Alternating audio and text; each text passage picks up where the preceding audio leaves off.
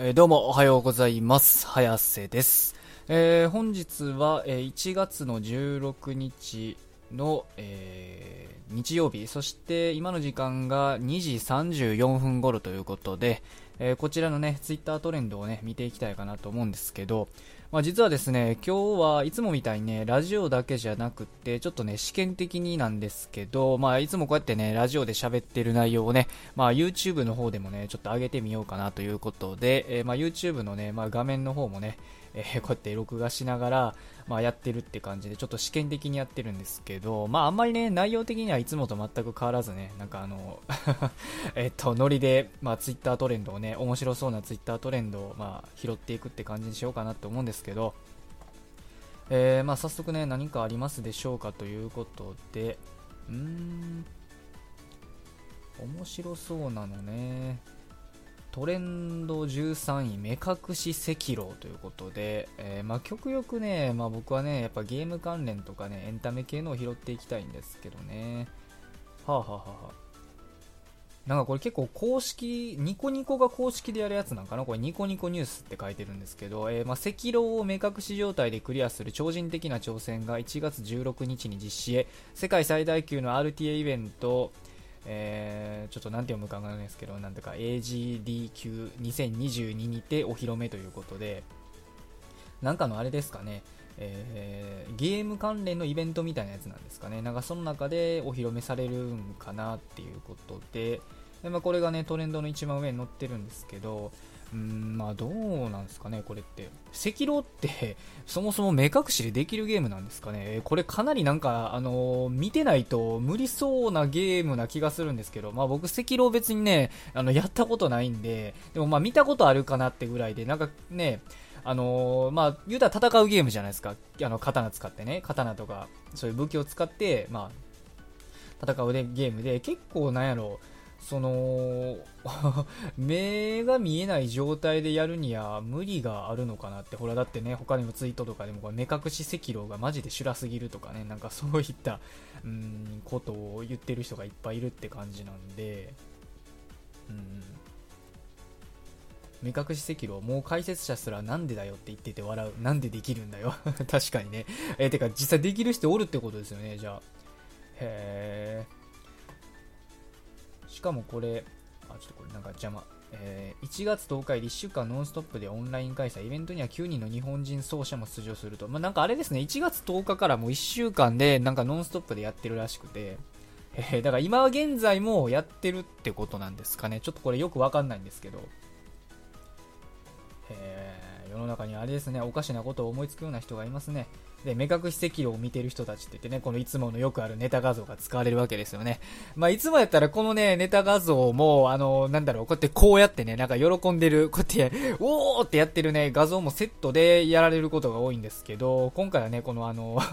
えっと、1枚目の方のね、なんかあの、しょうもなーって見てるね、そういう画像しかね、貼られてないみたいな。ほら、もうこんな画像ばっかりですよ。はてなーとか。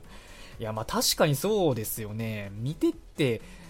こんなん見せられても、みたいなね、ほら、宇宙猫とかね、いるぐらいなんで、確かにね、これを見せられても、まあなんか、うん、すごいんやなーってことはわかるんですけど、果たしてね、どんな感じなんでしょうかね。ちょっと見てみたさもあるっちゃあるんですけど、まあ、いいですよね、別に。うんまあ、僕が赤狼やってたらもうちょっとあれだったんかなって気がするんですけど、うーん、あとはね、ちょっとこの時間ね、まあ、僕できる限りね、そのね、やっぱ漫画とかアニメとかのね、そういう関連、まあ、あとはまあ YouTube 関連とかね、エンタメ関連の話題をね、ほんま拾いたいとこなんですけど、時間帯によったらね、トレンドってやっぱりその、まあトレンドなんであくまで。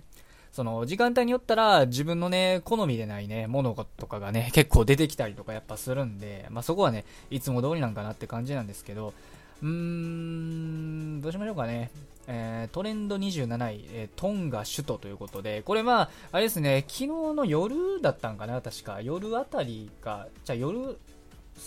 夜か、じゃあ昼か、昼に、昨日の昼にトンガ諸島で発生したね、火山の噴火。まあこれによって、その、えー、津波がね、すごく発生、津波が発生して、で、まあ津波ってその、言ったらトンガ、トンガとね、日本ってまあちょっと離れてるんで、で、えーだからまあ津波が言ったらその時間をかけてまあやってくるかもしれんっていうことで、実は昨日の夜ぐらいかな、夜ぐらいに日本の方でも津波の警報とかが何回も出されるみたいなね、そういった事態になってまして、で、実際のところは、その、津波自体が来るっていう心配は一応なくなったみたいで、で、まあ、警報もつい先ほどね、解除されたということで、まあ、今回ね、でもこの、あの、日本がね、出した津波警報のね、その対応っていうのは、僕はまあ、良かったんかなって思ってまして、なんでかって言いますと、まあ、やっぱりその、今回ね、津波警報を出したんって実はあれなんですよね。津波が来るっていう、その絶対的な確信があって出したんじゃなくて、あのーどうなんだっていうね、よくわからない状態だったんですよね。そもそもあのー地震が起きてとかでもなくて、その火山の噴火によって津波が発生するって可能性があるみたいなね、そういった状況だったんで、まあ、なおのことその判断がしづらいっていうことなんで、まあ、どっちつかずのなのであれば、その可能性的に0%ではないんだ、ないからこそ、その津波警報を出しておこうっていうことで、えーまあ今回はね、津波警報があえてね、出されたっていう状態なんで、うん、まあ、だからこれに関してはね、対応はすごく僕は良かったと思ってるんですけどね。まあ人によったらね、あの、まあ結構夜遅かったんで、割とね、そういう警報が なってた時間とかがね。まあ人によったらね、なんか寝てるとこ邪魔しやがって、みたいなね、そういったことを思ってたりとかする人もいるとは思うんですけど、まあ、僕はまあ良かったと思いますよ。だってあのね、これでもしあの本当にね、津波がその日本まで到達してしまうっていうことがあったりとかしたら、本当それこそ大惨事になったりとかするんで、まあ、うん、なん、なんて言いますか、こういったな、どっちつかずかわからん時っていうのは、やっぱりね、人間どんな状況でもそうなんですけど、最悪の想定っていう方をして選んどく方が、実はね、正しかったりとかして、まあ、もちろんあれですよ、あの、日常的な場面でね、すべての場面において最悪の想定をし続けるっていうのはね、それはそれでその、なんだろう、えー何もできなくなる、何もできず動けないみたいな状況になるんで、まあ、それはね、ちょっと無理なんですけど、極論言うたら、あの、外出たらね、転んで頭打って死ぬかもしれんとかね、えーえそういったことを考え出すと、さすがにその、いつも最悪な想定をするっていうのは良くないんですけど、ただこうやってね、あのー大きな、うん、例えば地震とか津波とかみたいな、本当にあのー判断を一歩間違えたら、とんでもない事態になるっていう時に、その選択を迫られた場合は、やっぱやっぱりね、あの、最悪の想定っていうのはしといた方がいいんかなって気はしますよね。まあ、特に僕は今回これを見て改めて、その、学ばされたというか、うん、思い直しましたよね。やっぱりその大事な決断をするときに関しては、やっぱ最悪の想定っていうのはしといた方がいいのかなって思いますよね。まあ、そのどっちを選ぶにしても、その最悪の想定を頭に入れておくっていうだけでも、その、やっぱ、状況の変化にね、対応できるスピードっていうのはやっぱ変わってくると思うんで、だから今回の対応は、うん、僕はめっちゃ褒めたいですね。珍しくなんか、うん、いい決断したんじゃないかなと、日本にしては。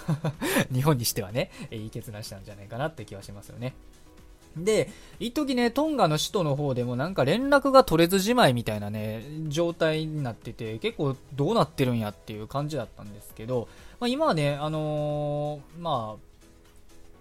うん、今はそうですね、今はだいぶその、えーニュージーランド首相首相かな？首相が、えーてかそもそもあれなんですね、トンガって、え、あれなんですかね、ニュージーランドなんですかね、そうですね、ニュージーランドなんですね、僕それすらもね、今回初めて知ったんですよね、そもそも。全然知らなかったです、トンガ、だからそのトンガ諸島、ニュージーランドのトンガ諸島っていうことなんですかね、なるほどね、うん。だからニュージーランドからだったらでもあれですよね、全然その日本までね、そういう津波が到達するみたいなね、確率って結構高いですよね。意外とその、まあ、遠くはないんで、めちゃめちゃ遠いってわけじゃないんで、うん、だから結構ね、うん、危なかっ危ないっちゃ危ないですよね。うん、しかもその、やっぱ、海伝いなんで、しかもなんか、聞いたとこによると、そのトンガのところから、その、日本までのね、なんて言いますか、その、直線で結んだ場合、その、結構邪魔するね、遮ってるし、あなんか島とかがあんまなかったみたいで、だから結構ダイレクトにね、津波が伝わりやすかったってことで、多分今回はね、うん、こうやって警戒されてたん、警戒されてたんかなっていう感じはするんで、うん。で、なんか、あれですね、飲料水の確保、ちょっとこの記事を見てみましょうかね。うん。飲料水がなんか足りなさそうみたいな。一応トンガの首都は落ち着いてると。うん。で、うん、15日ね、まあ15日のまあお昼午後1時なんで、まあお昼過ぎということでね、発生したということで、うん大規模な停電が発生して、まあ、通信があだからなんですね。通信停電が発生したことによって停電が発生したことによって、まあ、通信が取れてなかったんだなって感じで、まあ、よかったですね。あのもう首都がね壊滅してとかねそれでなんか連絡が取れてないとかだったらね本当大変なことになってるなって感じなんで。いやまあまあよかったよかった、まあ、火山ってね、こうやってちょっと写真も載ってますけど、これバカにできないんですよね。うん、まあ日本も特にその、火山とかの、ね、火山とか地震、地震が多いね、そういう火山地震大国っていうことなんで、まあ、だからこそ余計今回はね、この、こういった事態において多分対応が早かったんかなって気はしますし、まあ日本は散々ね、まあ、あの、東日本大震災とか、阪神淡路大震災とか、やっぱ地震とか津波によって、散々ね、やられてる国ではあるんで、やはりこういったね、あのー、警戒心っていうのはね、より一層強かったのかなって気はしますよね。うん。えー、で、トンガ側では勾配、これ勾配って呼んでいいんかな？ちょっと、あの、漢字弱くてすいません。勾配って呼びますけど、飲料水、まあ言ったら肺が降りかかるってことですね。えー、により、飲料水の確保が課題になっているというってことで、ほうほうほうほう。オーストラリアとも協議の上支援を検討していると、うんうんうん、噴煙により飛行機による支援は難しい状況が続いている。結構飛行機でその支援できないってなかなか厳しいですよね。例えば支援物資を送るにあたってもそのヘリコプターと、えー、飛行機で飛行機だとかなりその届ける時間っていうのに、なんだろう、あのー、差が出てくると思うんで、うん、だからここはちょっとね、難しいかなって。で、飲料水が確保できないっていう状況はすごくね、ちょっと、うん、厳しいんかなって気はしますよね。まあ、その、このトンガではね、その飲料水の確保っていうのがどのようにされてるのかがわからないんですけど、まあ多分あれですかね、あのー、火山が噴火したってことなんで、多分湧き水とかその辺も多分ダメなんかなって感じはしますし、うーん、大変そうですね。うん多分こういう場所やとそのなんか海水とかを飲料水に変えるみたいなそういう装置とかも多分置いてないんかなって気はしますしうんかなりねなんかまずい状態なのかなと。多分もしかしたら井戸とかみたいなところにも灰が入り込んでるんかなって。まあちょっと僕ねあのトンガの生活環境というか状況みたいなのがね普段の生活状況みたいなのは全くわからないんでちょっとこうあくまで憶測になっちゃうんですけど多分でも灰が降ったことによって飲料水が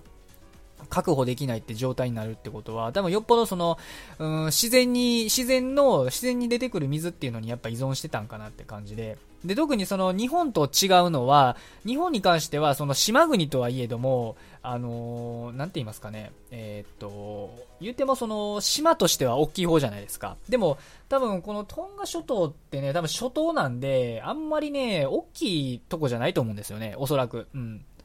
そ日本、日本みたいな島っていうほど大きくないところだと思うんで、だからこそね、こうやって1個の火山が噴火しただけで、多分飲料水がね、えー、飲料水がやられちゃうみたいなぐらいのね、状況になると思うんで、こういったね、その、小さい島、島のとかね、島とか諸島で、こう、自然災害が発生すると、本当にね、あの、大変なことになるんだなっていうのが、やっぱ思い知らされますよね。うん。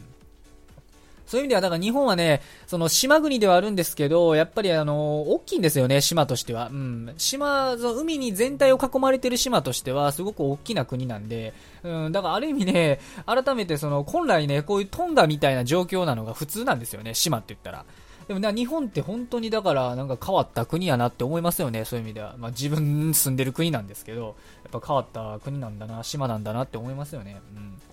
本当に。なんか隔離されてる割にはね、でかすぎる島なんですよね、日本って。うん。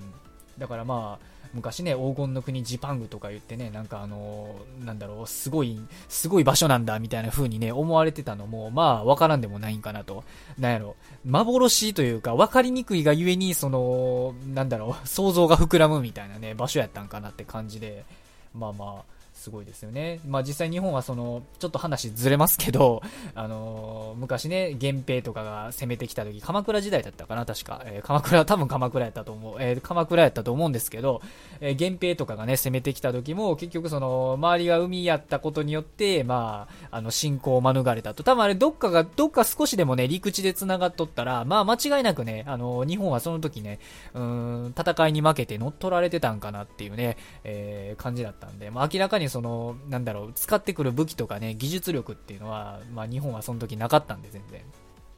とね、まあまあそういったね、その歴史から帰り見ても、日本のね、そういう状況っていうのはやっぱね、特殊なんだなってね 改めて思わされましたね。なんかすいませんね、全然関係ない話に膨らんじゃったんですけど、まあまあ、これがね、いつもの僕のスタイルということで、えー、ご了承いただければなと思っております。うーん、あとは、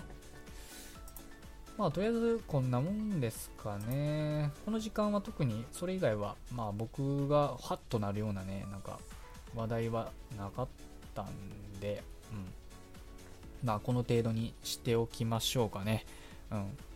えー、まあ、今日はね、日曜日ということで、え、またね、休みの方が多いね、曜日ではあるんですけど、えー、まあ、どんだけね、休みの方が多かろうが、目隠しで赤狼しようが、えー、トンガ諸島が大爆発しようが、えーツイッターのトレンド、世の中の情勢は常に更新されているということなので、えー、今日も一日学校も仕事も何もない方も頑張ってほどほどに生きていきましょうということで、それでは失礼します。